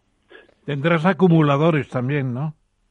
Eh, no, no, es, es, solamente tengo placas solares y un inversor que, digamos, vuelca la energía eh, directamente a la, a la, a, la, casa, ¿no? A la, yeah. bueno, pues a, eh, el problema de y lo que le sobra y lo que le sobra de energía, ¿qué hace usted con ella, don Diego? Claro, claro ahí, ahí el, el, problema es que en teoría eh, lo que me sobra de energía eh, se vuelca a la red y eh, la compañía eléctrica remunera esa energía. ¿Vale? Pero ocurren dos cosas. Por un lado, eh, cuando, la, cuando me la remuneren, porque ahora les explico la segunda parte, eh, la, la, la, remuneran al precio que a ellos un poco les da la gana, que viene a ser casi como un cuarto de lo que te están cobrando a ti por la misma. O sea, un 25%. Ellos, ¿no? Usted paga un euro, por cada sí, euro por que usted euro paga, paga, ellos por, le dan por 0,25. Eso es, por lo que yo pagaría un euro, ellos me remunerarían a 0,25, ¿no? Y por otro lado, el problema que yo estoy teniendo es que desde hace pues prácticamente ocho meses eh, estoy intentando que Iberdrola, eh, vamos, que compañía eléctrica, en este caso Iberdrola, eh, digamos, me remunere esa energía, pero los trámites se van alargando, los eh, problemas que pone la compañía para, eh, digamos, empezar a remunerar pues eh, se convierten en un, en un marasmo burocrático en el que tienes que ir pidiendo certificados de todo tipo a la comunidad autónoma, a industria, a todo tipo de, de, cosas en las que te van además poniendo problemas, tienes que volver, etcétera, con lo cual pues lo que les digo desde hace ocho meses estoy intentándolo o y sea, todavía no. que como diría José Mota siempre le dicen que hoy no, mañana. Efectivamente. Por eso te preguntaba que... yo por los acumuladores.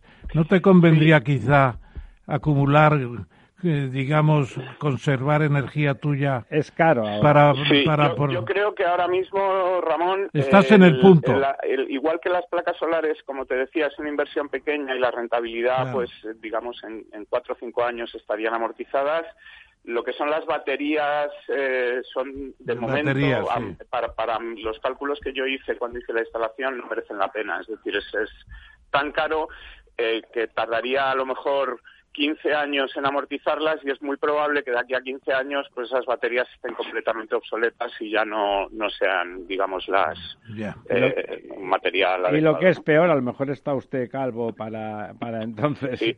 Efectivamente. Muchísimas gracias, don Diego. Vamos, como ven ustedes, una información de primera mano. Don, don Jorge, ¿qué le... Bueno, seguro que estaba usted perfectamente informado de eso que llamaba usted las injusticias. La voluntad, a veces la voluntad de los ciudadanos que son conscientes del cambio climático, que son conscientes de que hay alternativas que además económicamente eh, pues pueden ser rentables con un poco de paciencia. Cuatro o cinco años, bueno, no, no es no es demasiado para alguien que está instalado, que tiene su casa, que lleva una vida ordenada y ortodoxa. ¿Le parece que esa prepotencia de las grandes compañías seguirá prevaleciendo? Pues hombre, yo espero que no. ¿eh? Yo espero que no porque yo creo que bueno, también se están poniendo las pilas, ¿no? Eh, las compañías eléctricas, a pesar de que han puesto reticencias.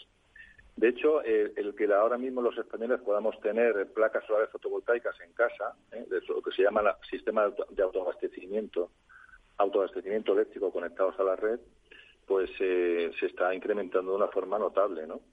yo creo que esto, estos problemas pues se van a ir solucionando.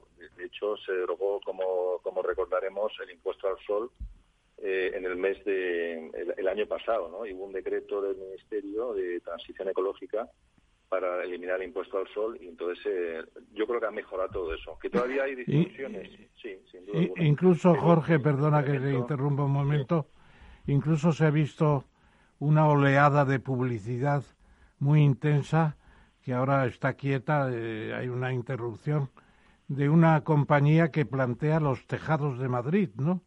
es decir, instalar eh, de manera técnica, de forma que el inquilino, el propietario de la casa no tiene por preocuparse de nada, se instalan las, las eh, placas y a ver qué pasa, eh, mucho más barata la energía, etcétera, etcétera. ¿Tienes noticia de esas compañías de servicios? Sí, pues estas compañías van cada vez a más, incluso las grandes compañías eléctricas. O sea, Repsol también, también claro, instalando placas solares en casa, Iberdrola, Endesa, Naturgy y, por supuesto, pues pequeñas cooperativas en muchas zonas de España y pequeños instaladores eléctricos que están instalando con mucha felicidad. Pero fijaros que el, nosotros, España, tiene un déficit en techos solares enorme, ¿no? En, el, os voy a dar los datos de Alemania. Alemania tiene instalados eh, un millón cien mil techos solares. De estos que estamos hablando para viviendas individuales o, techos solares de oficinas, ¿no? O sea, unidades, de... unidades de vivienda o de trabajo con techo, con techo instalado, ¿no? Sí, de viviendas, de, fábricas, ¿no? Que están en, los tejados, y, y, también de oficinas, ¿no? Bueno, en Alemania, a fecha de hoy, hay 1,4 millones de tejados solares instalados. 1,4 millones. Alemania que tiene una radiación solar muy por debajo de la nuestra, ¿no? Reino Unido tiene 800.000 tejados solares y España, en el año 19, tenía 10.000 nada más, 10.000 tejados es, Es realmente patético, ¿no? Somos un país complicado. Don Lorenzo quería comentar algo al respecto. Sí, eh, buenas noches, don Jorge. A mí me, gustaría preguntar eh, un poco en esa visión que tienes del mercado y de la evolución del mercado eléctrico en general y de, este tipo de, energías. Eh, un mercado que está funcionando bien, corrígeme si no es así, es el mercado ibérico de electricidad, el MIBEL. Eh, que implica una integración de España y Portugal a nivel de, bueno, de las subastas, eh, tanto spot como futuro, de, la electricidad. Eh, donde, bueno, pues es muy importante en esa subasta la entrada de estas energías renovables. ¿Para cuándo esa unión, yo que creo que Europa se tiene que hacer desde dos pilares, la, de dos flujos importantísimos, que es el flujo mm, financiero, la unión bancaria y el flujo energético, ¿para cuándo eh, se producirá esa integración de los mercados eléctricos o al menos con el otro vecino que es Francia, donde eh, cada año importamos y exportamos en la zona de frontera electricidad, importamos nuclear francesa, pero exportamos también mucha renovable española a, Francia. Bueno, eso es un, eso es un, es un problema muy complicado porque eso tiene que ver con el mercado interior de la energía en la Unión Europea. Y este mercado interior avanza, avanza muy lentamente porque las interconexiones eléctricas son muy débiles. Siempre se ha hablado, y con razón, de que España y Portugal, lo que es el mercado ibérico de la electricidad, es un sistema, es una isla, es un sistema eléctrico aislado.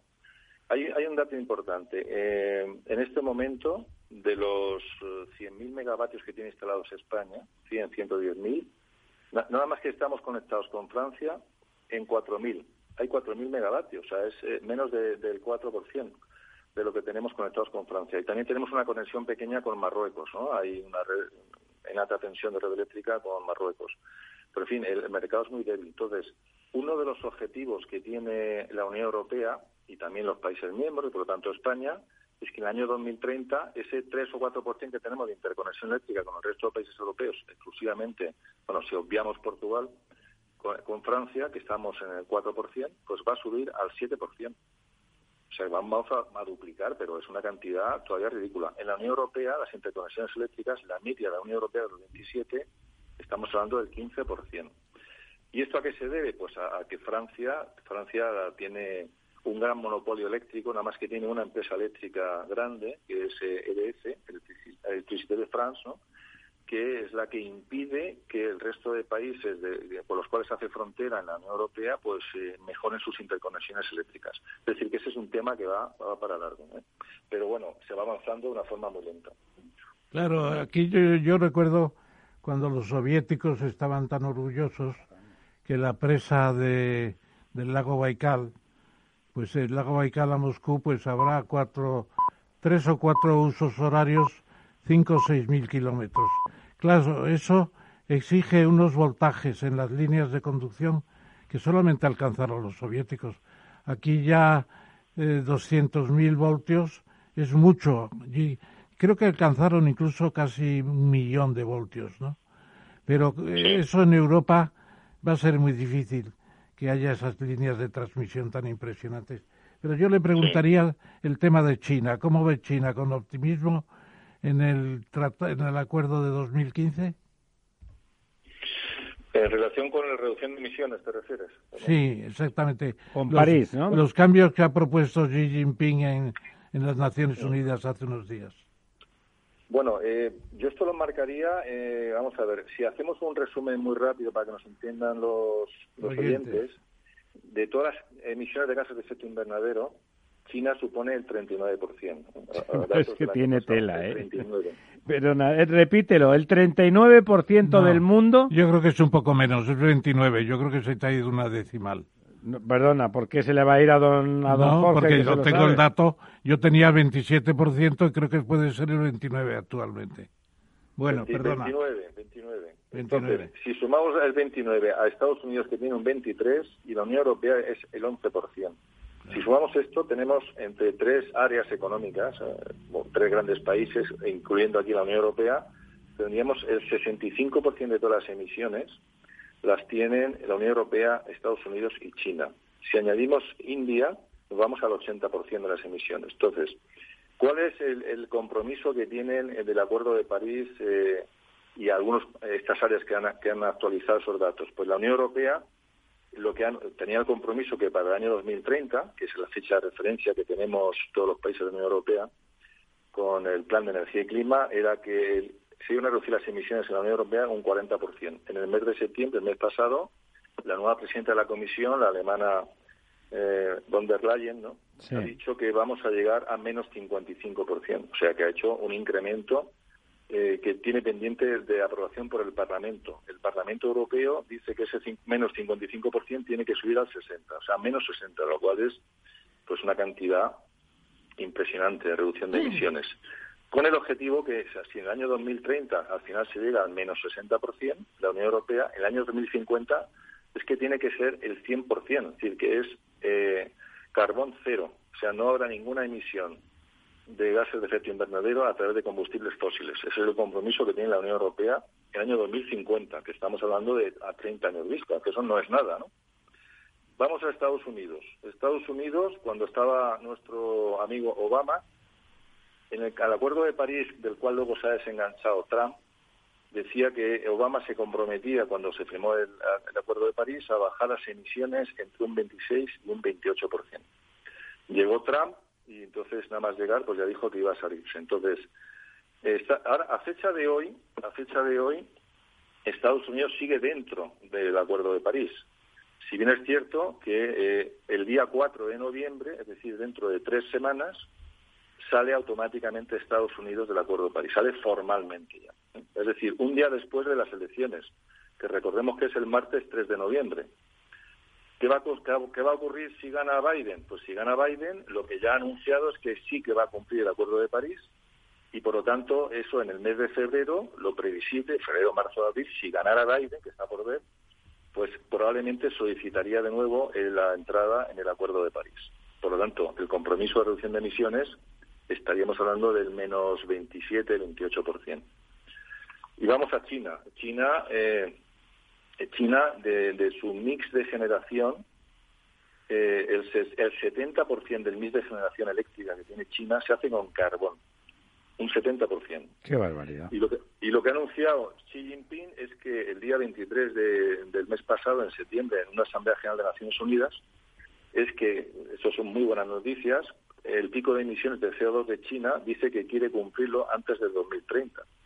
Es que cuando se firmó el Acuerdo de París, ellos dijeron que hasta el 2040 seguirían eh, creciendo el nivel de emisiones y a partir del 40, 2040 bajarían el nivel. Y esto es una muy buena noticia. Y lo más relevante de China es que dice que en el 2060, igual que la Unión Europea dice que en el año 2050 el 100% de todas las, o sea, no habrá carbón, no habrá emisiones con combustibles fósiles, ninguno, o sea, descarbonización total 2050 Unión Europea. Los chinos dicen ahora que 10 años después, 2060, van a cumplir el objetivo de, también de 100% de descarbonización. Una gran noticia. ¿Creíble, creíble en, su opinión? Absolutamente.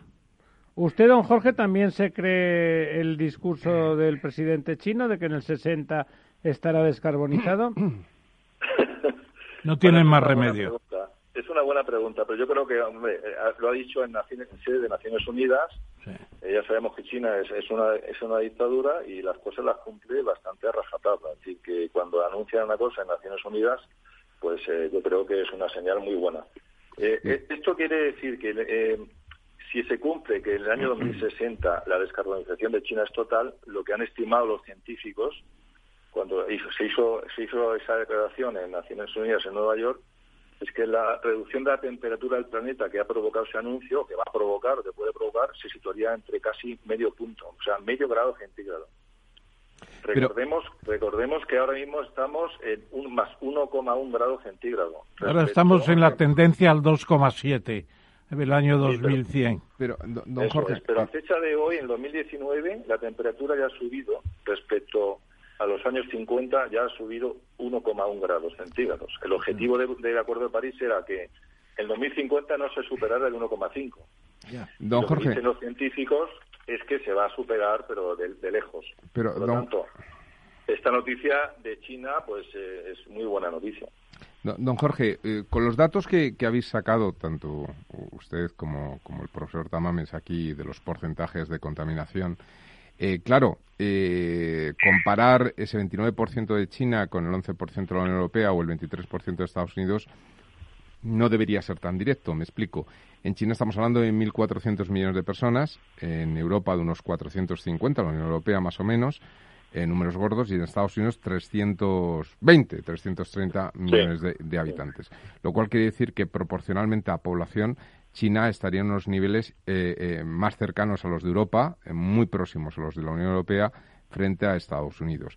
Si además añadimos el dato de que Obama, que ya has visto como una especie de, aliado en contra del cambio climático, casi para darle el premio Nobel al respecto, más allá del que ganó ya como premio Nobel de la Paz, eh, pues eh, claro, el que eh, diga una reducción del 23% frente a esas reducciones del 60% de la Unión Europea, del 100% a 2050, incluso China, pues parece que el malo de la película aquí es Estados Unidos, ¿no? Bueno, yo creo que son los chinos y los americanos, sí, sin duda. Los americanos están haciendo caso omiso al tema del cambio climático y, las cosas van muy mal. ¿no? Eh, el carbón sigue subiendo en emisiones en Estados Unidos. 25 estados son carboneros. ¿Perdón? 25 de los 50 estados tienen intereses carboneros. Claro, claro. Tremendo. Empezando por Oklahoma. Claro, y ahí es donde tiene una base social muy potente el amigo Trump. Entonces, claro, eh, esto lo que hace es eh, consolidar el sistema de generación eléctrica con un mix de mucho, mucha contaminación, mucho gases de efecto invernadero. En fin, que aquí queda mucha tarea y... Por rematar, don Jorge, ¿es usted optimista? bueno, un, optimista es un, Dicen que es un pesimista bien informado, ¿no? Mm, o sea, no es un... Exacto, pero como usted está bien informado, bueno, y, y en principio siempre intenta ser positivo, eh, todas estas noticias del final, esta especie de voluntad gubernamental a excepción de, del señor Trump, que es un Trump as, eh, ¿le parece que, incita mm, a, un determinado optimismo, sobre todo porque la voluntad parece clara, o le parece que va a ser insuficiente y que vamos a hacer tarde? Pero en España te refieres. En general, en Europa, en España en particular y en Europa y en el resto del mundo. Bueno, eh, yo soy, yo creo que soy prudentemente optimista, ¿no? Eh, a veces soy muy prudentemente pesimista. Pero yo creo que en el caso español eh, hay una retórica del gobierno eh, que está señalando un camino correcto en general. Pero el problema que tiene el gobierno actual es que no acaba de aterrizar en lo que es la, la actuación, ¿no? Le falta celeridad, yo creo que le falta ambición y luego tenemos un problema muy serio para cumplir con el, tema de los presupuestos que, deberían de venir y con los fondos europeos. Es decir, que los proyectos verdes que tiene que presentar España para que se acojan a ese volumen de, de, transferencias, que son 140.000 millones de euros, tenemos que presentar muchos proyectos. Y yo creo que los proyectos verdes eh, con dinero europeo están, pero que muy verdes. Están, en, este momento... en general, yo me imagino que usted también se los ha mirado, pero para conocimiento de nuestros oyentes, yo me he mirado todos esos planes, todas las páginas. O sea, no sale una cifra más que alguna cifra gordísima de esas que las podría decir cualquiera. Pero creo ni un detalle, ni un detalle. No, no, y luego el plan este que tiene unos nombres tremendos de resiliencia, resiliencia de adaptación, etcétera, etcétera, bueno, ahí todavía no sabemos lo que ha presentado el gobierno o lo que va a presentar mañana, que es precisamente el 15 de octubre. Tiene que presentar los esquemas y el 30 de abril tiene que presentar los proyectos definitivos. Le hemos preguntado a la ministra, yo creo que está esperando a contestarnos para cuando pase el 15 de octubre, que es mañana. Lo que el señor presidente presentó el otro día era un desideratum a lo largo de 59 páginas, donde no se decía, insisto, ni una cifra sólida de inversión en el sentido que decía don Jorge, ¿no? Planes concretos que resuelvan problemas concretos y que desarrollen proyectos concretos. Bueno, don Jorge, pasan 41 minutos, casi 42 de las 11 de la noche. Muchísimas gracias por volver a estar con nosotros y como si Dios quiere, y los gobiernos lo propician, eh, las energías renovables seguirán siendo un vector de futuro y un presente cada vez más importante. Si usted lo tiene a bien, volveremos a contar con usted en breve. Un abrazo, muy buenas noches. Muchas gracias a, los dos. ¿eh? A los tres. A los tres. buenas noches. Buenas La verdad desnuda. Capital Radio. ERTES, ERES, teletrabajo, conciliación, reforma laboral, horario flexible, temporalidad. Nuestro país tiene una tasa de paro muy elevada y la tasa de temporalidad es también muy alta. Todo ello tiene un elevadísimo coste económico y social que no nos podemos permitir. Las claves de la vuelta del trabajo en Capital Radio.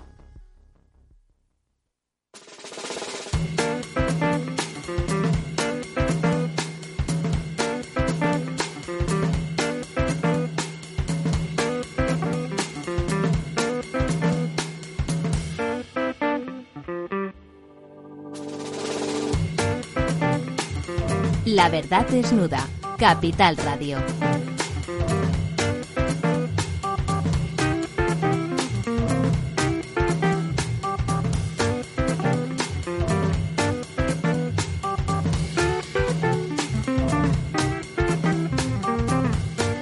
Aquí estamos de vuelta. Tres minutos 43, 17 faltan para la medianoche y vamos a Matacaballo con el quid pro quo con el profesor Tamames y hoy también con la compañía de don Lorenzo. Eh, hablábamos de China y la verdad es que la primera noticia que nos ha seleccionado para el quid pro quo el profesor Tamames es perfectamente pertinente. La sensación de que el mundo se hunde y que en cambio los chinos salen para arriba, que se van a forrar a nuestra costa, que ellos han hecho lo primero y lo segundo, eh, han hecho el virus, después nos venden todo ellos parece que no les ha pasado nada, están produciendo ya en unos ritmos impresionantes y no solamente España, que es la peor de la clase, sino el resto también, también van a tener unas caídas de su Producto Interior Bruto brutales. espectacular. Eh, ayer han tenido 10 personas de contagio en un país de 1.400 millones. 10 personas de contagio. 10, es claro, no es nada. Y luego eh, eh, el 15 de agosto, después del 15 de agosto, eh, han tenido mínimo de, de, digamos, de, vamos a ver, de infecciones locales, infecciones locales. Impresionante. Bueno, ¿por qué? Porque eso que decía el doctor Tamames antes, pues tiene mucha importancia. Eh, hay conciencia. Aunque sea una dictadura y funcione porque es una dictadura. sabe usted que cuando hay una dictadura las bofetadas dan un nivel de conciencia Yo no soy partidario de la dictadura, que ya hemos tenido bastantes. Bueno, el hecho es que se calcula que China este crecerá un 2% este año el PIB. El único país del mundo prácticamente que va a nivelar y va a aumentar un dos, dos puntos todavía. En Europa, en la Unión Europea, la contracción será casi del 5% y en España del 12,8%. Claro, esas son. Fíjese que solamente hay una situación peor que la nuestra en Venezuela, con una caída del 25%, y en Macao. En Macao por el juego que la gente ha dejado de ir a claro, jugar a claro, Macao. Claro, turismo es también un, finalmente. Un ¿no? 50% en Macao. Claro, en España pues tenemos una situación así por el turismo, por etcétera, etcétera, todo. Y por simpatía con, con, con, el, con los venezolanos, ¿no? Luego hay Y- un índice que es el, de la compra de manufacturas, de- que el PMI que se llama, que cuando pasa del 5, pues expresa una, un gran dinamismo.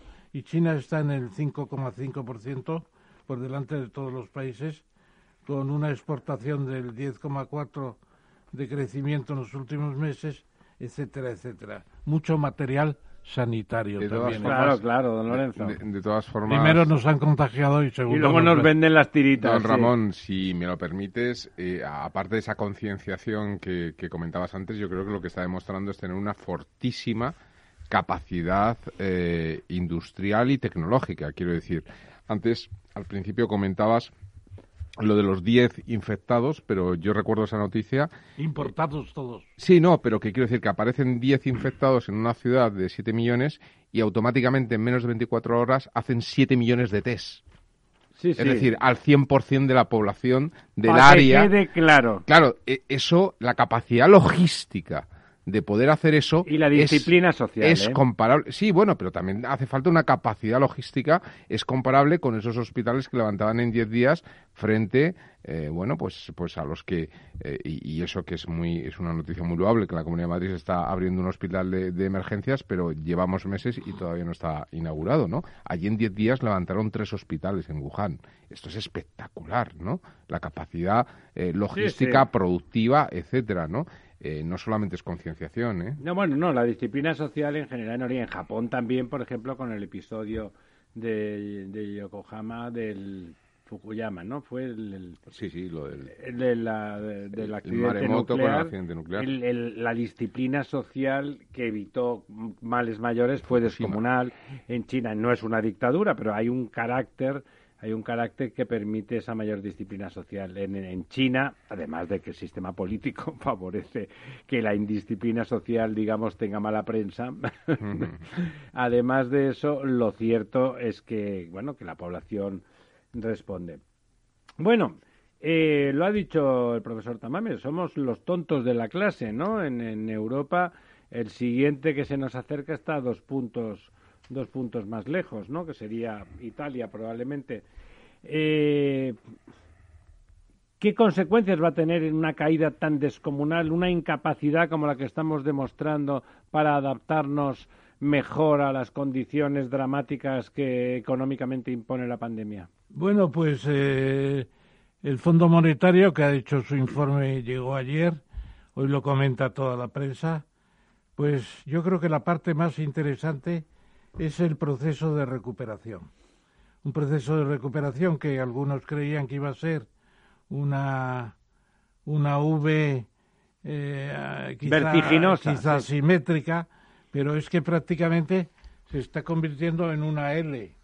Esto ya no es una V, es No, prácticamente no, una de. V no tiene nada. Entonces, llegaríamos al año 2025 eh, todavía con un PIB menor que el de la precrisis. Es tremendo, cinco Sí, años, ¿eh? Eso es tremendo. Yo creo que aquí puede haber una sorpresa positiva si el Don, turismo, Ra- don Ramón, como ven ustedes, si el turismo el año que viene va a tener mucha fuerza si la pandemia se, se controla. Si se controla este invierno, porque como llega la primavera volvemos a estar fastidiados. Luego, claro, estamos pasando de una deuda del 95% del PIB, pues en el 2020 vamos a terminar en 123. Es brutal. Brutal. Y en el 2025 estaríamos en el 118 y eso sí que no me lo creo. Claro, que para eso hay que ahorrar, ¿no? para Claro, eso hay que y dejar no de vamos a ahorrar, ¿no? que ¿de dónde vamos Bueno, a ahorrar? Con este gobierno seguro que no. Porque la caída de la deuda que se hizo por González Aznar fue por las privatizaciones, porque se vendió todo el INI y naturalmente se vendió muy bien, por cierto, y tuvimos una reducción del 70 al 35% de deuda sobre PIB, que luego nos comimos en la crisis del año 2008. Y luego la tasa de paro que, que alcanzará este año el 17%, todavía en el 2025 podría estar en el 14%, muy por encima de antes de la crisis. O sea, las previsiones son malas. Eh, vamos a ver cómo toma este el gobierno en el plan de resiliencia. Es Que la usted- mayoría de la gente no sabe lo que es la resiliencia. que es adaptarse, es la Es capacidad el, de el el adaptación. rebote, el rebote. Bueno, la resiliencia es la capacidad de adaptación, de, de- de- recuperación, digamos. Eso es, de recuperación y todo. Eh, bueno, la verdad es que me- a usted le parece que el gobierno tiene algún interés en técnicamente mm, poner eh, esto de, de forma que vaya por su camino, que no que no le preocupa únicamente la forma de comunicarlo para que la culpa sea de otro. Yo no veo movimientos técnicos, no, no, veo un discurso no. económico. Habrá referencias al turismo, a la, a la hostelería, ¿Por al qué no se ha hecho nada para proteger la hostelería que evidentemente Ni- iba a sufrir un, ni- un golpe ni- brutal, ¿no? Ni el turismo tampoco se ha hecho es nada. lo mismo, eh, la hostelería y el turismo van Lo veíamos vinculados, aquí la semana pasada que la comisaria de la comisaria del ramo en la Unión Europea decía han presentado planes para resolver el turismo Francia, Dinamarca, Polonia, pero estamos esperando el plan de España. que es el país más importante al Desde respecto. luego. Don Lorenzo.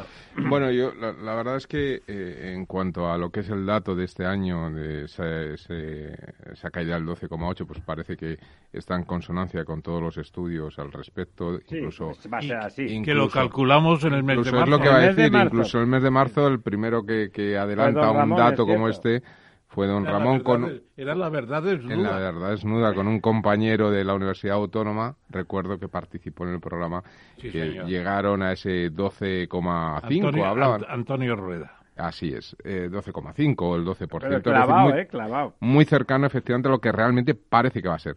Yo, sin embargo, en cuanto a las previsiones, pues hombre, el Fondo Monetario Internacional, si algo se ha caracterizado históricamente es en fallar bastante en sus previsiones, ¿no? Con lo cual yo las pongo un poco en, en entredicho, ¿no?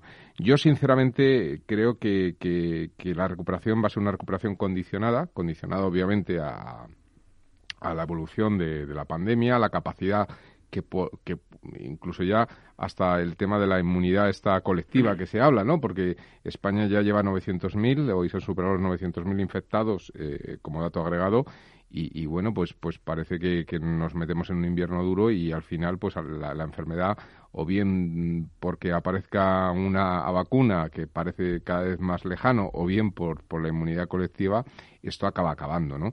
Y yo sinceramente creo que, que la recuperación económica va a ser mucho más dinámica de lo que Puede están ser. anticipando estos estas bueno pues estos organismos o Instituciones, instituciones. a- Sin embargo, fíjate, me sorprende mucho y que que eh, la tasa de paro, yo sin embargo ahí soy más pesimista, esta evolución del 14,1 al 16,8, que, que es, es artificial con respecto a la caída que ha tenido el PIB y que viene provocado un poco por la artificialidad De los de, ERTES, los. ERTES, eh, no se refleje en un incremento del desempleo Mayor. posterior mayor en el año 21, es decir, cuando los ERTES lleguen a su fin.